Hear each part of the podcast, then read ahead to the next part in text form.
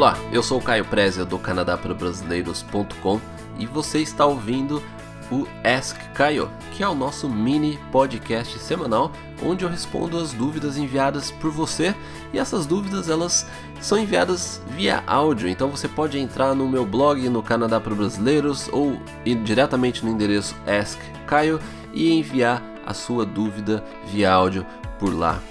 Então vamos agora ouvir a pergunta enviada pela Natália.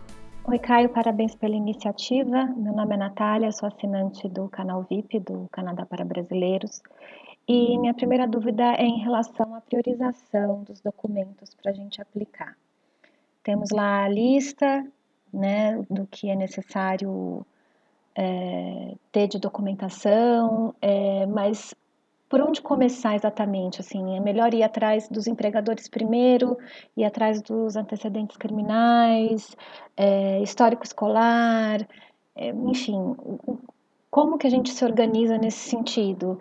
É, vai pelo que normalmente demora mais, o que exatamente demora mais?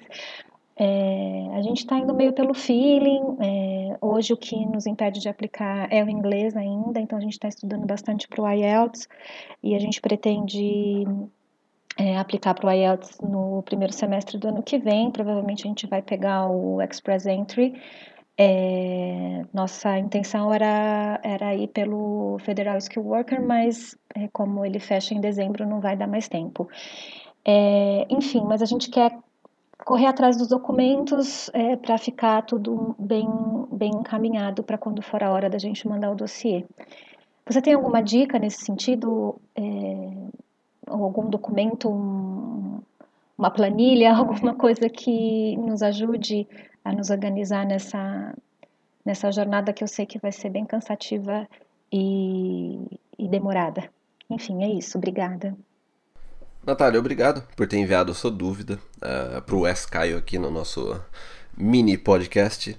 E, bom, vamos então é, analisar aqui alguns pontos em relação a como que você deve planejar. Uma primeira observação que eu tenho que fazer aqui é que você mencionou a respeito do Express Entry que vai iniciar em 2015. Mas a verdade é que a gente não sabe ainda como que vai ser o como que vai ser esse processo. Né? Tem muita ainda. É, o governo não, não, divulgou nada oficial em relação aos procedimentos é, e detalhes sobre essa questão aí de que é, como que a aplicação vai ser feita, se você vai apenas criar um cadastro online e depois que se, se você for escolhida você tem que enviar os documentos depois ou se você já envia na hora. A gente não tem nada ainda oficial, nada concreto para saber aí o que que como que vai ser esse como é que vai ser feito esse procedimento. Inclusive a gente comentou sobre o Express Entry no podcast 77 que onde eu, eu dei uma pesquisada sobre como que é, como que o Express Entry, né, a mesma, esse mesmo tipo de imigração, esse mesmo sistema é utilizado na Nova Zelândia e na Austrália. Então a gente, a gente analisou aí no podcast 77 é, o que, que a gente pode esperar, mas na, não é nada oficial. Então fica muito difícil falar como é que vai ser esse processo, como é que vai ser o procedimento aí a partir de, de 2015. Agora, em relação à sua dúvida, ou que, o que você deve é, começar a preparar, bom, sem dúvida, como você mesma disse, é, vocês têm que correr atrás do IELTS, porque sem o IELTS, sem essa nota no inglês, esse nível de inglês, não tem como fazer nada mais. Né? Então, sem dúvida que essa tem que ser a prioridade aí, é, de vocês. Talvez até um é, foque mais no IELTS do que o outro, um estuda mais do que o outro. É porque vocês precisam atingir essa, você precisa atingir essa nota do IELTS para poder aplicar, porque o que a gente acredita que vai ser o, o Express Entry é que quanto melhor a sua nota, assim, a, a gente acredita que ainda deve ser algo de pontuação que o sistema é, do governo ele vai é, classificar cada candidato de acordo com os níveis. Então a gente acredita que se você tem uma nota alta no IELTS, você vai, também vai ter uma nota mais alta, né? Um, um, recorde mais alto no, no sistema. Mas isso, assim, é apenas um, um, um guessing aí que eu estou fazendo. Então é importante que vocês corram atrás do IELTS aí, dessa nota. E agora, em relação a, a impor, eu, eu poderia dizer aqui por experiência própria que eu correria atrás da carta do empregador, porque eu passei, eu tive um problema com isso, porque quando eu estava aqui no Canadá já, eu contactei a empresa onde eu trabalhei no Brasil e não obtive resposta. E daí eu contatei meu chefe, que eu já eu tinha até hoje, né? Eu tenho amizade com ele, meu ex-chefe, e, e ele não trabalhava mais na empresa, ele não era mais o gerente da, da empresa. E daí ele encaminhou um e-mail para o pessoal que trabalhava na empresa na época e eu não, eu não tive resposta nenhuma. A sorte minha é que eu apliquei para o processo é, provincial, então eu não precisei aí de uma, de uma carta do, do empregador eu poderia ter, se eu tivesse aplicando o processo federal, eu poderia ter aí muito mais trabalho, sei lá, talvez eu teria até que ir pro Brasil, lá na empresa, para tentar conseguir essa carta. Porque nas duas oportunidades que a gente tentou contactar, é, a empresa ela não respondeu. Então, eles, eles poderiam até emitir essa carta, mas poderia levar um tempo. Então, eu correria atrás dessa carta do empregador o quanto antes, mesmo porque a carta do empregador ela não tem uma validade. Né?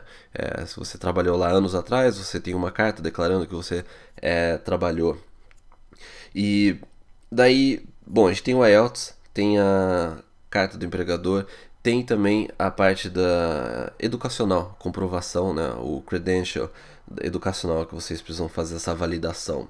Essa validação ela, ela expira em 5 anos, então vamos supor que vocês aí façam agora no final do ano os próximos cinco anos ela vai estar tá válida ainda. Então é um período longo que você pode utilizar aí é, não só para o Express Entry no ano que vem, ou caso aí um plano B, um plano C mais para frente, ou até no outro processo. Então é, você pode aí correr atrás dessa validação e você tem que ver aí é, em relação à instituição onde você se, se graduou, você, né, seu marido, qual que é aí o prazo que eles demoram? Eu, eu acredito que isso deve variar bastante de acordo de em cada instituição no Brasil. Eu não acho que tem é, algum, algum padrão aí que a gente deve possa é, utilizar. É, eu acho que depende muito da, da instituição. Algumas devem ser mais rápidas, outras podem ser mais demoradas, porque inclusive a instituição ela que tem que enviar o, o seu histórico para esse órgão aí que faz a validação. Então, sem dúvida que essa é uma, algo que eu, eu correria atrás aí, porque tem, uma, tem um, é, um prazo aí de 5 anos, então é, eu iria atrás disso. Um documento que você pode deixar um pouco para depois é o antecedentes criminais, mesmo porque é o antecedentes criminais, se eu não me engano, ele tem uma validade mais curta. Então, é, você vai e ele, normalmente é aí um das últimas etapas do, do processo de imigração, como qualquer outro processo de imigração.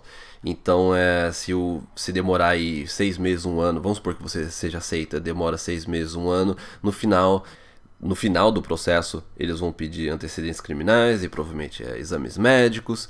Então é, eu deixaria antecedentes criminais para mais tarde, é uma das últimas coisas a serem feitas, então não se preocupe com isso agora. E mesmo porque normalmente antecedentes, antecedentes criminais você sabe quanto tempo que demora, é, então fica mais fácil aí de, de ver quanto tempo que você vai precisar para obter esse documento. Uma pergunta que você fez foi a respeito do que demora mais. Como eu disse, não tem como é, ver assim qual que demora mais, porque uma universidade ela pode demorar muito mais é, do que às vezes vocês é, estão achando. Não tem, não tem um número específico em relação a isso, mas prioridade eu daria para o IELTS e para a carta do empregador.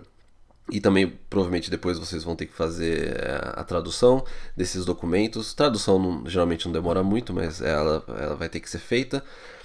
E agora, em relação. Teve, você havia enviado uma outra pergunta é, sobre o processo federal, que talvez, aí, se, se ainda as cotas do processo federal não estejam esgotadas para sua área, se vocês talvez ainda até o final do ano vocês consigam aplicar processo federal. E a sua pergunta foi se o processo federal ele é matemático, ou seja, a partir do momento que você atinge os 67 pontos, você automaticamente aí obtém uh, o visto de residente permanente. Não, o, o processo assim, ele é matemático na, naquela tabela de pontuação para você ter uma ideia, né? Pra, é, é, foi, acho que é a melhor tabela aí que o governo canadense conseguiu fazer para ter uma ideia do perfil da pessoa, mas não é um computador que avalia isso, né? Essa tem, sempre tem um oficial de imigração e também é por isso que o processo ele demora bastante aí para ser é, é, até chegar ao final dele, porque tem um oficial de imigração, tem o fator humano aí que, que avalia todas as aplicações. Inclusive, o meu irmão, ele, ele imigrou para o Canadá através do processo federal. E eu lembro que na época ele estava a gente estava pesquisando bastante sobre isso e gente, ele encontrou um manual da, da, do processo federal de imigração. E nesse manual dizia que o, o oficial de imigração ele tinha uma margem é, caso o, o candidato ele não atingisse os 67 pontos.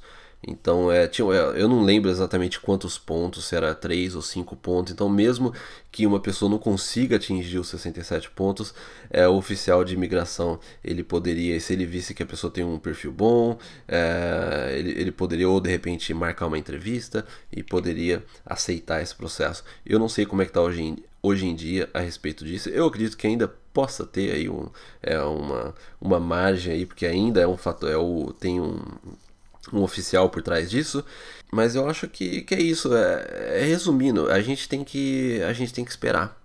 É, infelizmente, né, é uma espera que, que, não é muito agradável, mas a gente tem que aguardar aí é, o, o, anúncio oficial do governo canadense. E você, assinante VIP, você vai ter acesso aí assim que a gente tiver algo oficial a respeito do Express Entry que vai começar em 2015, a gente vai sim fazer um, é, um vídeo é, explicando como é que funciona e também a gente vai comentar no nosso podcast, é, sem dúvida alguma.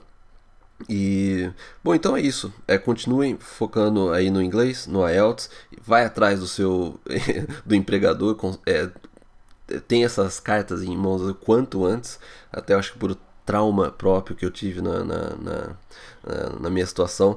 E, e é isso. Então eu espero que de alguma forma eu tenha é, é, ajudado é, você nisso. Eu sei que deve ter muita coisa ainda que você não tem certeza, ou que está em dúvida, ou que está insegura, porque realmente é, junta tudo essa questão de você, o processo federal está terminando, o Express Entry está entrando, a gente não tem muita notícia de nada, a gente não sabe como é que vai ser. Então, infelizmente, a gente tem que aguardar. Natália, obrigado por ter enviado sua dúvida e obrigado a todos vocês por terem me acompanhado nesse episódio do Ask Caio. Até o próximo. Tchau, tchau.